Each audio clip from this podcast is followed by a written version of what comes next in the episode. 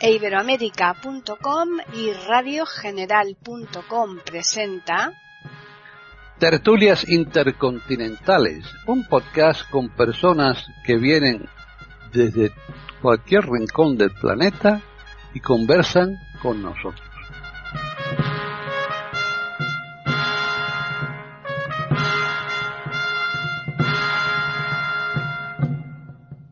Bienvenidos otro día más a Tertulias Intercontinentales en iberoamérica.com.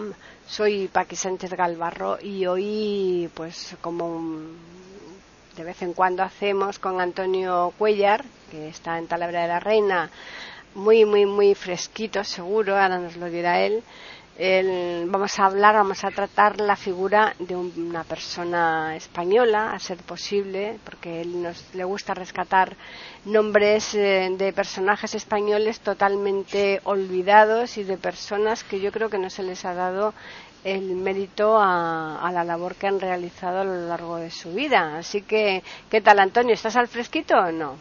Oh, sí, bueno, estamos aquí echando los pingüinos fuera de casa porque 41 grados dan aquí en Madrid hoy, ¿eh? Pues aquí lo mismo más, mm. o sea que... Sí, sí, sí, sí. Bueno, ¿y qué personaje has elegido como final de la temporada? Porque un cada... ¿Cuál? Un guillarrero. Ah, mira, muy bien. Sí, sí, sí. Mira los que dice este. Bueno, vamos a ver. Vamos a hablar de un tinerfeño. A mm. los de Tenerife se les llaman así, guillarreros. Y digo guillarreros porque los de Canarias... Chicharreros, claro. Sea, sería chicharrero. Sí. Un personaje, mm, claro, es que he leído, eh, es que era honrado, entonces está olvidado el hombre. Que podríamos negar. Un personaje honrado, este fuera. Este no, vale. este no, no hay que, tenerlo en cuenta, ¿no? Claro, no, este, este no nos sirve, no. Estamos hablando de Antonio Benavides González Molina. Fíjate, por lo menos por apellidos no le queda, ¿eh? Eh, sí, luego también se mm, firmó el testamento como Bazán de Molina. Bueno, pero eso es lo de menos. Claro, a muchos, bueno, muchos, algunos dirán, Antonio Benavides, es que hoy hay un académico mm, de un siglo después, Antonio Benavides Navarrete, que era eso, académico de la lengua. Hmm. ¿Mm? Que también, pero no, aquí vamos a hablar de un militar. Un militar que hizo posible que hoy reine Felipe VI. Fíjate la trascendencia que ha tenido pese a lo olvidado que ha estado, ¿no? Sí. Bueno, no sé yo. Bueno, ahora hablamos, ahora hablamos. Este señor nace en un pueblo de Tenerife, Matanza de Acentejo, en 1678, un 8 de diciembre, que yo no sé si por aquellos tiempos ya era el día de la, la Inmaculada, ¿no? O la Inmaculada, no lo sé, porque el, dogma de la Inmaculada es de 1800 y pico, pero no, eh, ahí ya no me voy a meter. No, no, no, déjalo estar. Era, era ese día. Hmm. Y mm, era hijo de unos mm, viticultores de allí de Tenerife, eran el tercer hermano de, ocho o por ahí. Alguno murió, claro, uno solo, que de, ocho ya está bien, teniendo en cuenta la mortalidad infantil que había. entonces. ya está, y hasta este, hasta el siglo XX, cuidado, que no es, las muertes prematuras eh, han durado más, más, cerca de lo que nos pensamos. Desde luego. Pues este chico, mm, bueno, pues era un chico así muy, muy muy, muy en sentido muy disciplinado, muy obediente y tal y cual. Y en un momento dado, en 1798, 1698, eh, se hospeda en su casa un oficial de, del ejército que estaba eh, reclutando mm, mm, chicos, reclutas, vaya, para llevarlos a América, a Cuba. Y él se hospedó en esta casa porque el padre de, de Benavides, era oficial de la milicia y tal. Bueno, el caso es que el oficial este vio en el joven que este chico tiene tiene dotes de militar, o sea, sabe obedecer y sabe mandar y sabe eh, puede valer para este oficio. Total, que le convence y se lo lleva con otros noventa y tantos más a Cuba. Estamos hablando de ya de 1699. ¿Mm? está allí unos años, mm, allí le hacen teniente porque ven que vale, él se preocupa de estudiar eh, en lo posible la, ciencia militar y tal, y mm, claro, en 1700 empieza la guerra de sucesión. Eso es. Vamos a explicar un poco, porque claro, a nosotros nos debería, nos suena, o hmm. nos debería, pero a los ah, claro, fuera de España. Efectivamente no. Bueno, esto fue mm, porque el último Austria, Carlos II el hechizado, ese es el nombre eh, de la historia, pero por el imbécil, el tonto. Porque de, tanta consanguinidad el hombre estaba mm, un poco para allá, sin salud. Hombre, esas mezcolanzas que se hacían entre familiares en las bodas, pues es lo, que, es lo que tiene, ¿no?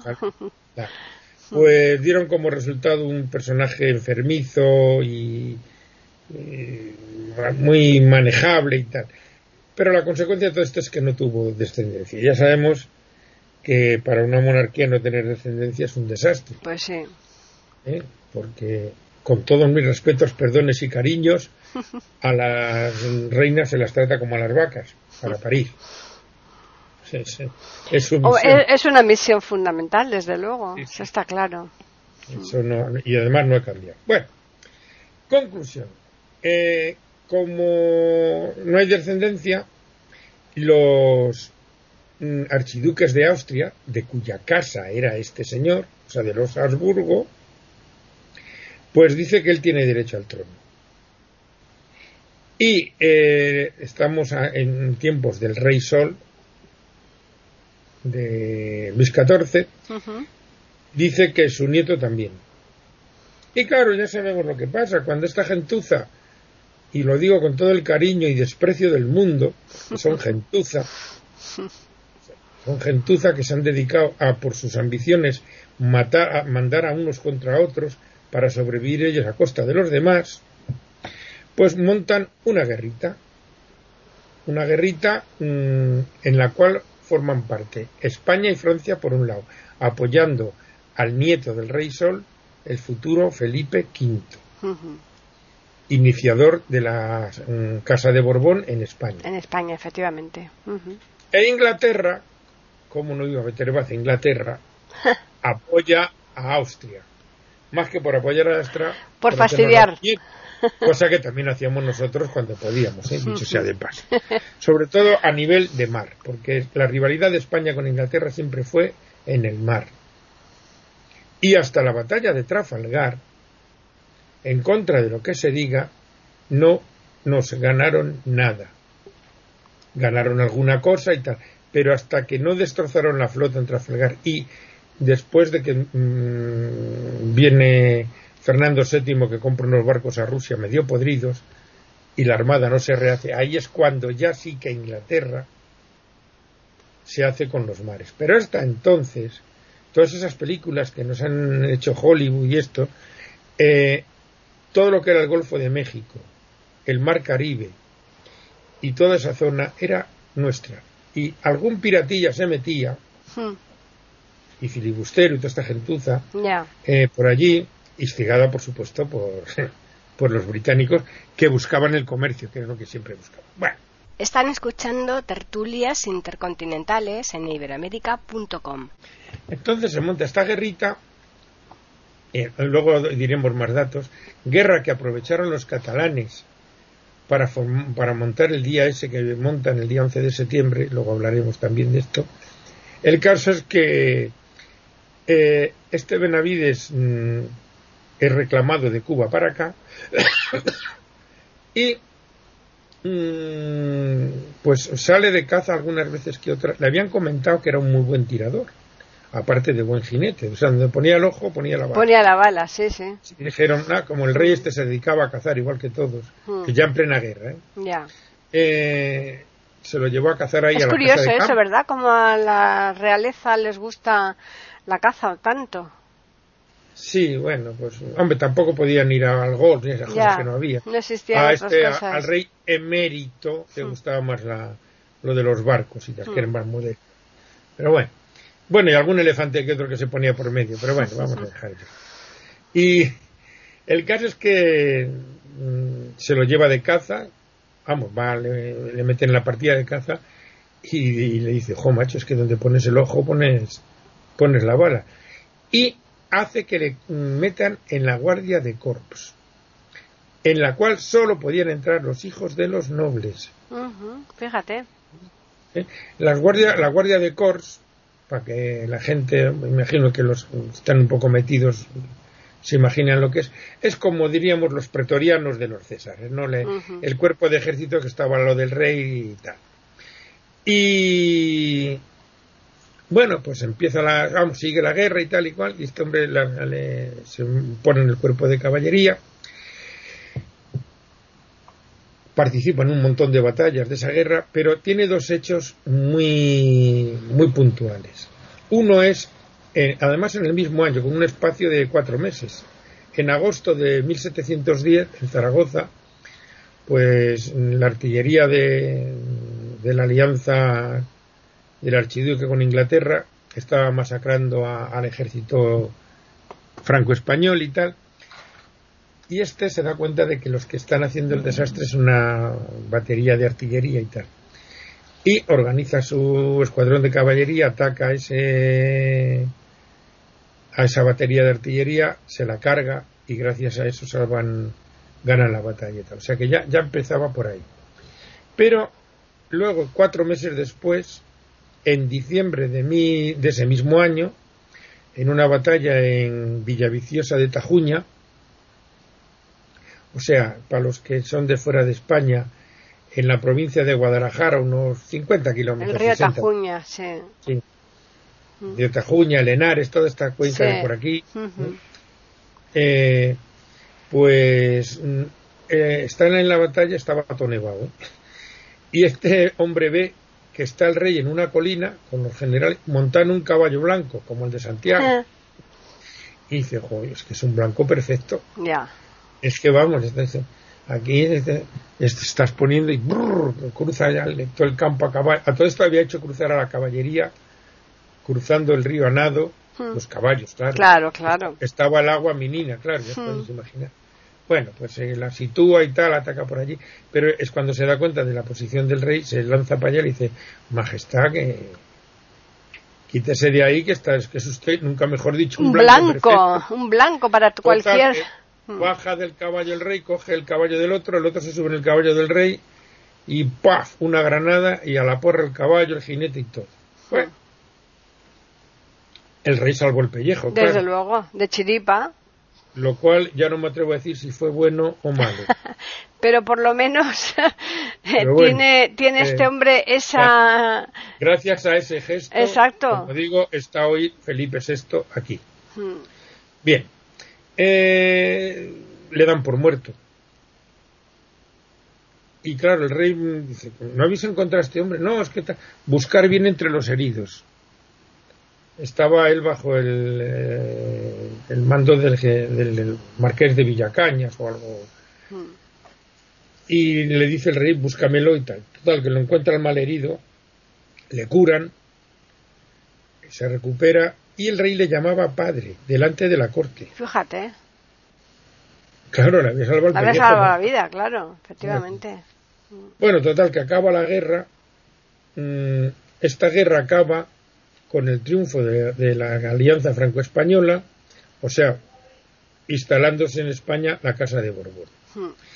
La última ciudad que se rinde del otro bando, del bando del archiduque de Austria, es Barcelona.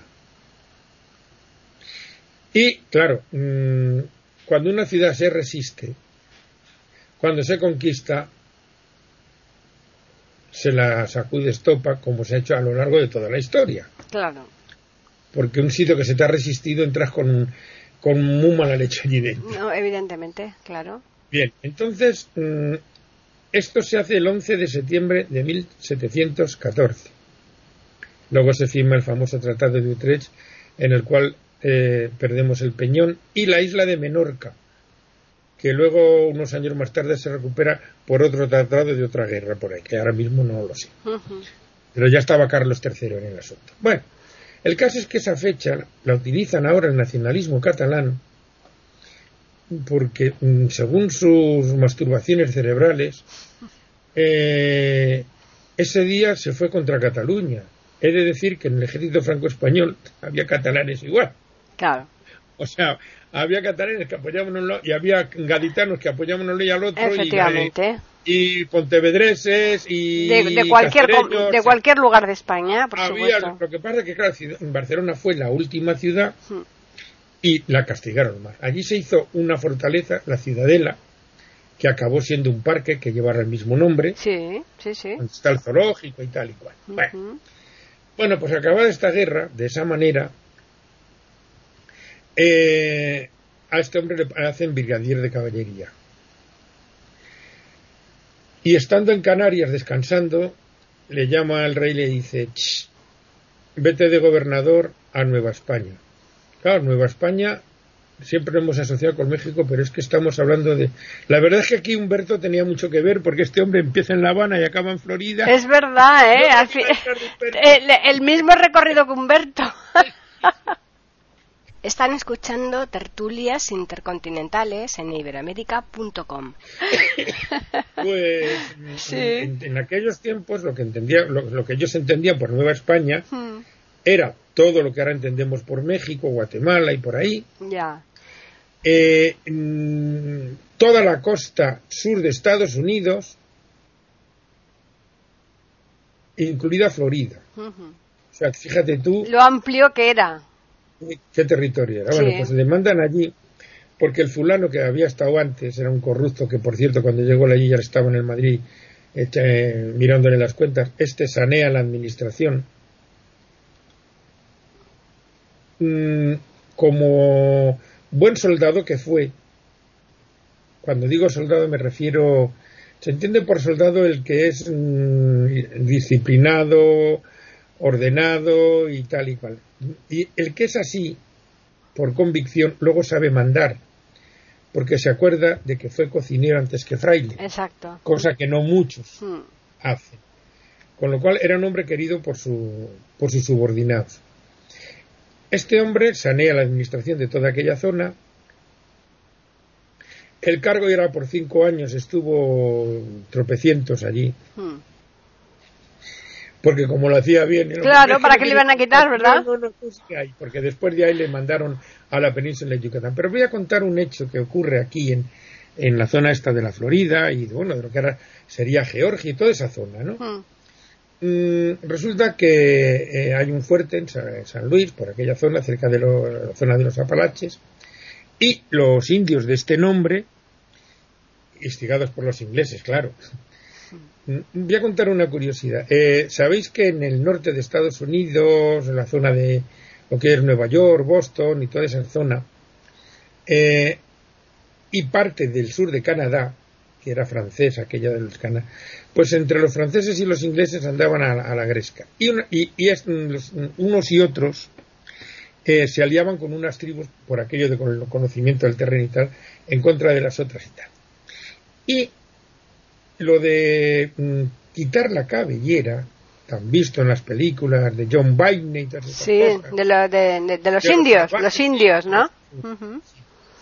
Eh, pues esa costumbre la instauraron, no sé si los ingleses o los franceses, o los dos, porque les pagaban a los indios por cabellera traída. Mm. Parece ser la leyenda va por ahí. Bueno, eh, entonces, como digo, estos eh, indios apalaches mm, destruyen el fuerte, hacen un montón de prisioneros y tal. Y este Benavides, mm, en vez de reaccionar con un ejército enorme, ir allí, bueno, lo que se hace normalmente, que y, que mm, cuya reacción provocará otra acción y así sucesivamente, pues utilizó mm, el otro sistema, el de Gandhi, por decirlo de alguna manera. Y con el mismo oficial que le trae noticia y, algunos traductores, claro, va para allá y le dice a los indios aparatos, dice, vamos a ver, mm, más o menos la conversación, mira, no toquéis las narices al reino de España, porque somos más potentes que vosotros. Y es una bobada que emprendéis una guerra para perderla así que vamos a llevarnos bien, me devolvéis los prisioneros y tal, firmamos un tratado de paz y aquí eso y después gloria. Porque en contra de lo que se ha dicho y se sigue diciendo, porque el mundo anglosajón es el mundo anglosajón y encima tiene Hollywood y ahora más dinero que nosotros y más influencia, pues España no masacró. En momentos puntuales lo hizo, pero no mm, hizo una campaña de mm, genocidio, porque no se puede llamar de otra manera, como hicieron los ingleses en Estados Unidos. Y si no, vaya usted y tráigame 100 indígenas. Si los encuentra, ¿eh? cosa que en el resto de América sí que los hay. Por cierto, oprimidos, muchos de ellos, por los descendientes ¿eh? De los mm, libertadores de aquellas zonas. Porque no se nos olvide que los que montaron cosa por otra parte natural, como ya he dicho más de una vez, porque un hijo cuando alcanza la mayoría de edad se quiere emancipar. Y en esa época ya las colonias la habían alcanzado. La rebelión contra la, metrópoli la realizan la élite, o sea, los mm, gobernadores de entonces que estaban puestos por el Reino de España, mm, por ejemplo, el Gran Bolívar, el Gran Bolívar, eh, era oficial del ejército español y se casó en España. O sea, me voy explicando, ¿no? Bueno, pues esos son los que siguen marginando a los indios. Mm. En, Estados Unidos ya es que no les queda ni, para marginar porque no quedan. Y eso que ocurrió con Benavides, mm, eh, hablando con Humberto de otro personaje, Bernardo Galvez, al cual se debe el nombre de la ciudad de Galveston, sí. pues también hizo lo mismo con los apaches. O sea que España siempre buscó mm, la paz con ellos y el comercio y no mm, porque no teníamos esa mentalidad que, tiene el anglosajón tan racista. Sin embargo, sin embargo, ante los latinoamericanos eh, hay mucho no sé, hay una situación bastante complicada en cuanto a resquemores con nosotros, de que si hemos hecho tanto y cuánto les hemos robado, que se les... claro, claro, claro, pero, pero, porque mucho de ello ha sido instigado por, por esta gente, hmm. por el mundo anglosajón. Por el mundo anglosajón, porque en cuanto las colonias se liberaron, entraron con el comercio a saco, les arrinconaron su comercio con nosotros, y montaron esas empresas y le, y le siguieron explotando tanto más que nosotros. Inglaterra ha explotado tanto más que nosotros, ya más pero lo ha hecho mejor que nosotros. Más ladinamente. Más ladinamente y, la, y, Canadá, es eh, los canadienses son súbditos de la reina. ¿Entiendes? Estados Unidos se emancipó antes y tal, pero eh, eso es así, pero mm, las cosas son como son, no como las han contado. Exacto. O se han querido contar. Hmm. Que fuimos a explotar. ¿qué, pasa? Que eh, cuando un imperio invade unas tierras, que van allí a. Pues van a sacar lo que puedan. Por supuesto, pero. Y se sigue haciendo, y se sigue haciendo, hmm. y se sigue haciendo. Pero, pese, al paso, pese al paso del tiempo, Antonio, mm, no, llega a salir la luz de todo esto. seguimos siendo nosotros un poco ahí las víctimas. Eh, no sé por qué no, les interesa a, eh, a nosotros eh, ponernos en nuestro sitio, no sabemos. es una barbaridad lo que voy a decir, pero a nosotros lo que nos ha faltado desde el siglo XIX han sido cuatro barcos bien plantados. Mm y un ejército fuerte y una marina fuerte. Si nosotros hubiéramos tenido los cañones suficientes, hmm. porque esto es así, hmm. Gibraltar se había recuperado y tal y Pero como tuvimos unos, unos reyes desastrosos, hmm. por cierto, gracias a Benavides, pues pasó lo que pasó. Y no hay más. Y aquí las razones eh, acuérdate de la frase del cardenal Cineros cuando le enseña los cañones y dice, estos son mis poderes. Estoy hablando de un cardenal español eh, regente después de, los reyes católicos eh, mm. hasta que vino Carlitos I. Bueno, pues después de el teórico mando de cinco años que fue de, de, un montón de ellos, porque de, la Florida le manda a la zona de Yucatán, eh, Campeche, Mérida y toda esta zona. Allá por México, claro. Sí, ya, hmm. sí, lo que yo entendemos por México. Sí. Organiza puertos para refugio de la Armada y tal. Porque, claro, esto coincidió su venida a España, que fue el año 48, con la famosa guerra de la oreja de Jenkins, con Blas de Lezo. Del que también hemos hablado aquí en Tertulias. Sí, sí, es, bueno, ese es otro personaje que se ha reivindicado de unos seis o siete años para acá. Sí.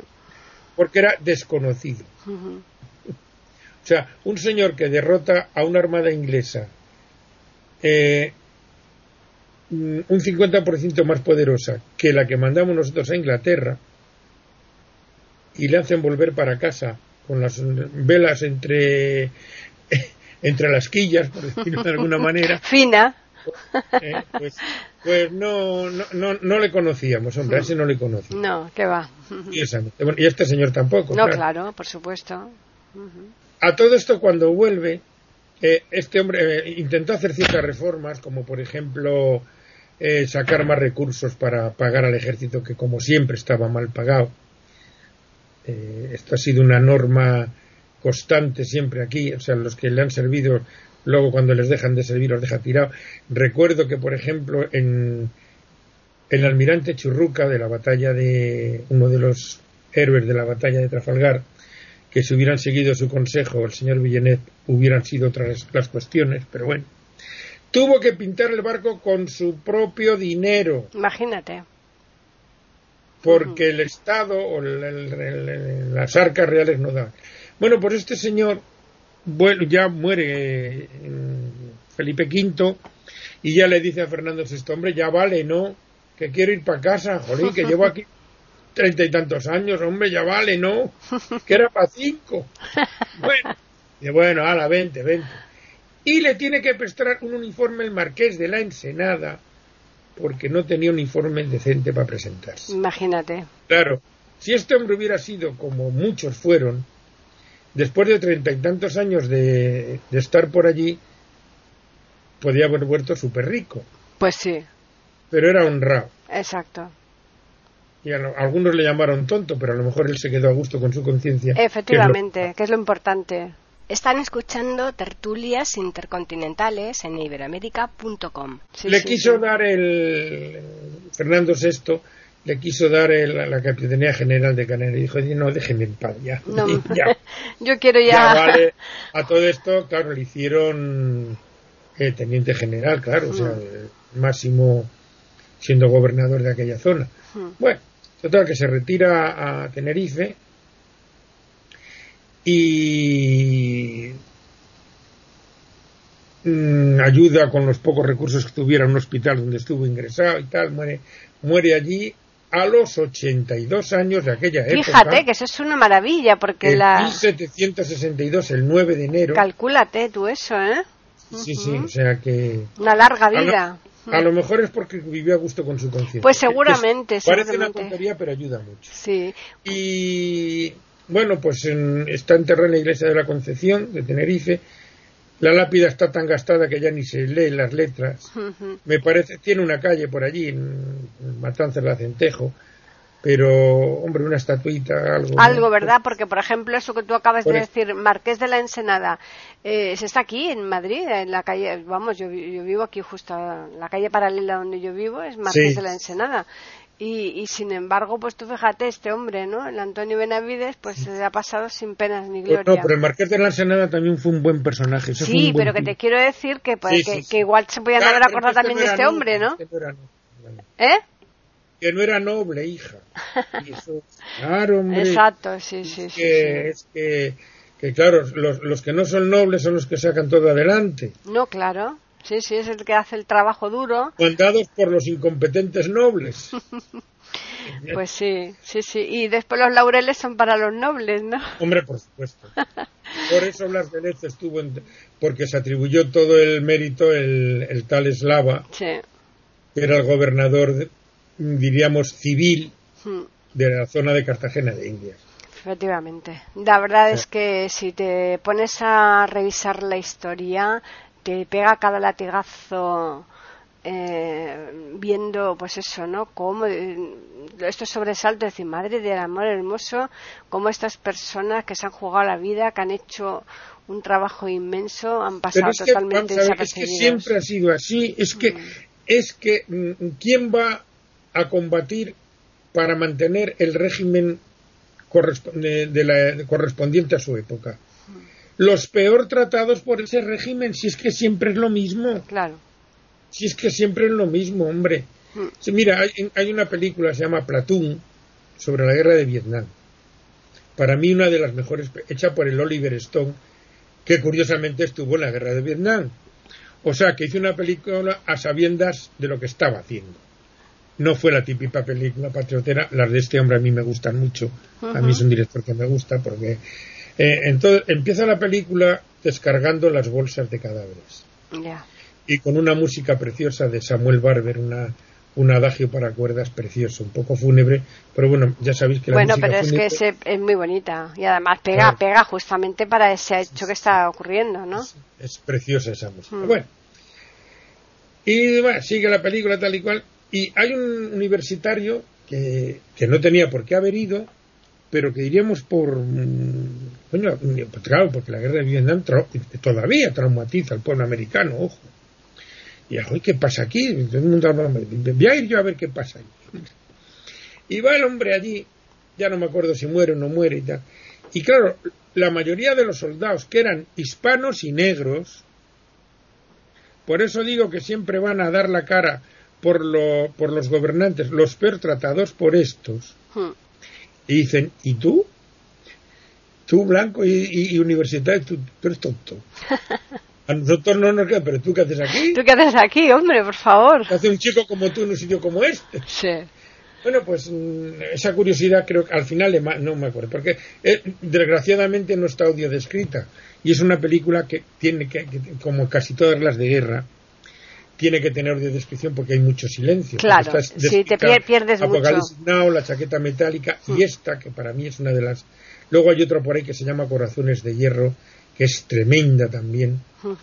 Eh, es un, pelotón de soldados norteamericanos que coge una chinita para tenerla de esclava sexual y, ya uno, uno de los componentes ya revienta y dice que eso no puede ser. Y bueno, también está muy bien esa película. Pero esta debiera, es que además, claro, yo preguntaba, porque la vi en el cine, pero se, se palpa la tensión, porque claro, mm, el Vietcong, como todos los que han combatido por su independencia o por su tierra, eh, una de sus bazas es el conocimiento del terreno, y del clima y de todo eso. Hmm. Y le salían chinos debajo de cada, o sea, vietnamitas debajo de cada piedra, debajo. Y ves, se palpa cómo van los soldados andando por la selva. Yo me les imagino mirando izquierda y derecha. Me va a salir uno de estos o sea, se palpa la tensión de las patrullas. me gustó mucho esa película porque no es la típica película patriotera de que ganan. No, no, no, no. Se ve la puñetera realidad. la cruda realidad, digamos, ¿eh? Se ve cómo se bebe en la colonia porque no había alcohol, etcétera. O sea que, bueno. En fin. Y pues esto es la vida de este hombre que fue un buen servidor de su país. Bueno, por lo menos no lo degradaron luego ni le dejaron así tranquilamente, ¿no? Pero, pero que eso, o sea, que mm, ese detalle, si por ejemplo mm, los que hayan visto la película del, de la Triste, que es un compendio de las novelas de este, cuando una de las veces que va a reclamar al rey o al, no, al rey no, a este, a, Gaspar Duque, ahora me sé el nombre y no me sé el cargo, el conde Duque de Olivares. Sí. El famoso conde Duque. Hmm va con las botas rotas y, o sea, pues eso, ¿no? Pues, eso, eso. En fin. Y en un momento dado hay una escena que ahí en, la, San Lucas de Barrameda, o sea, donde se emboca el Guadalquivir, lo digo para los que son de fuera de aquí, eh, mm, hay un galeón que va destinado al rey con oro, diríamos de contrabando, o sea, para el rey, no para las arcas reales.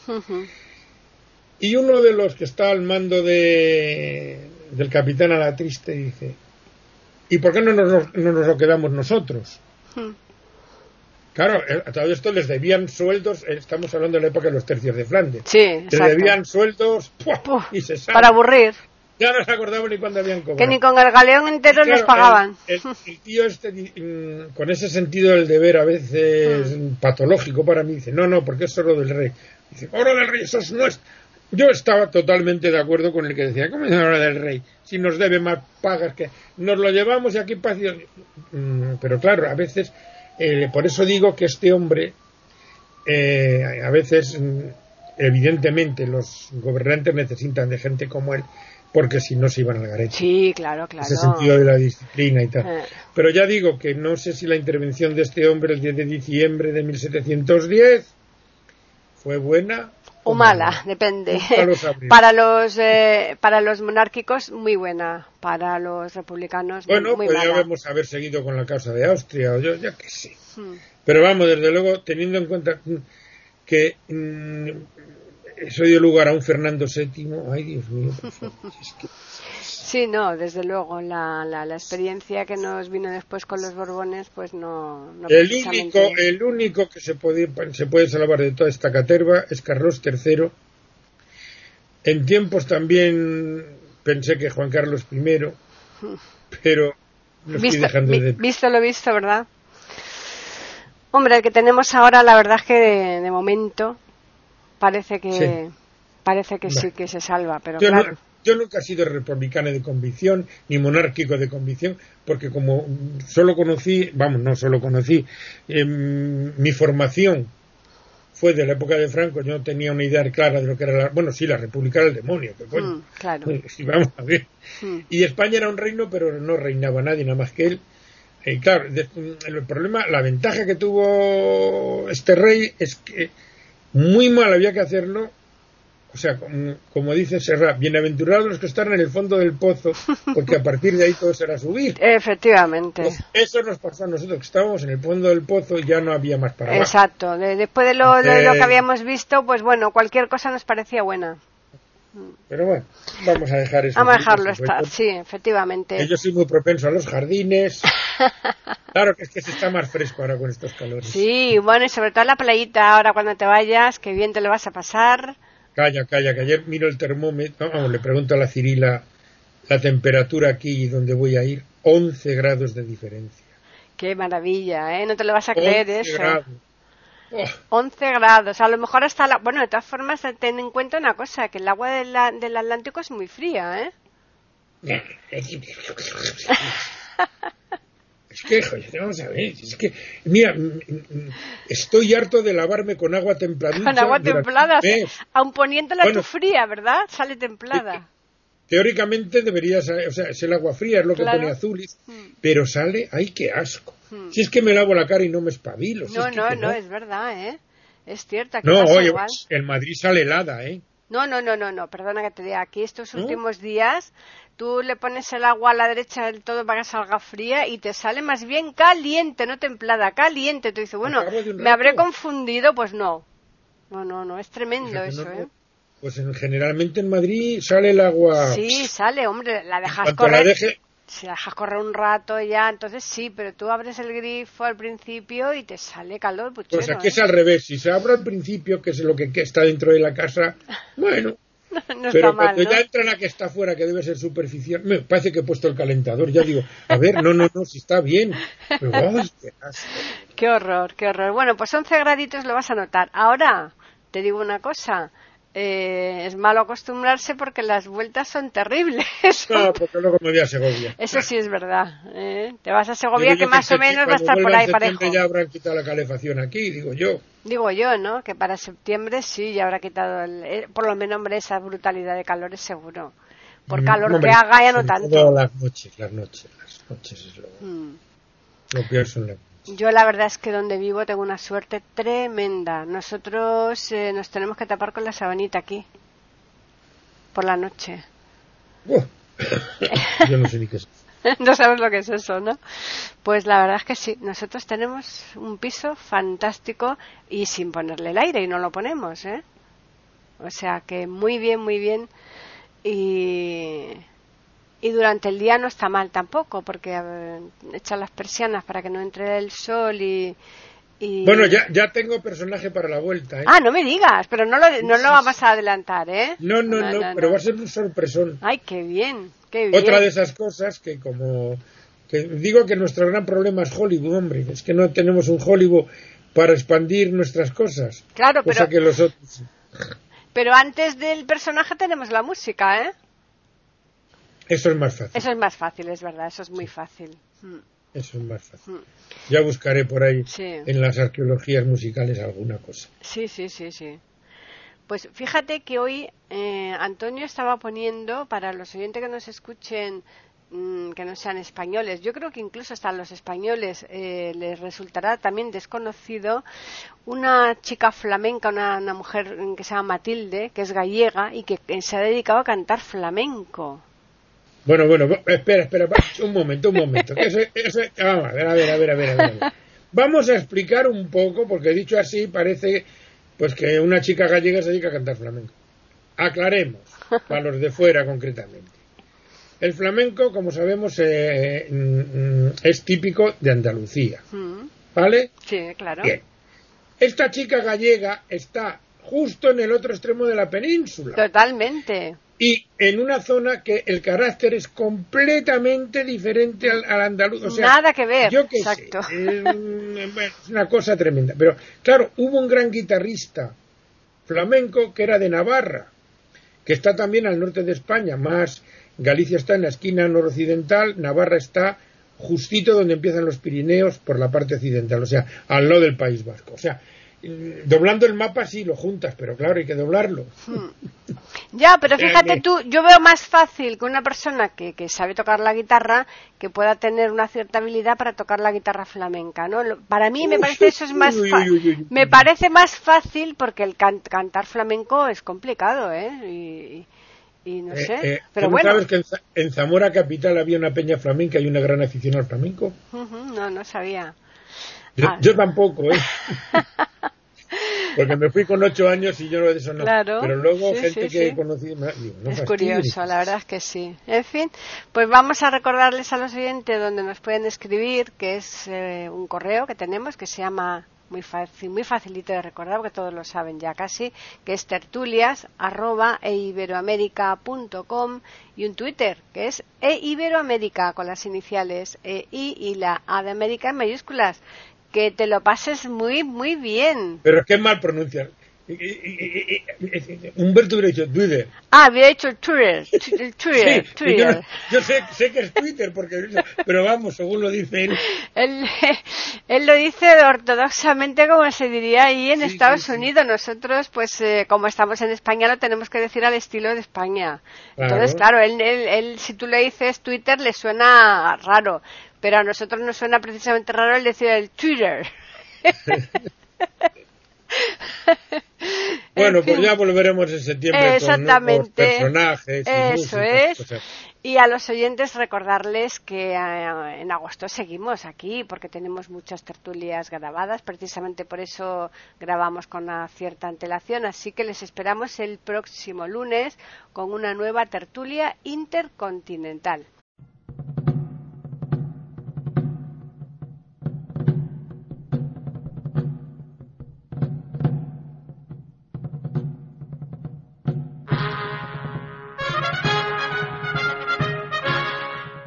Acabamos de ofrecerles el podcast de tertulias intercontinentales. Aquí en iberoamérica.com y radiogeneral.com. Regresen la semana que viene para un nuevo episodio. Hasta la próxima semana.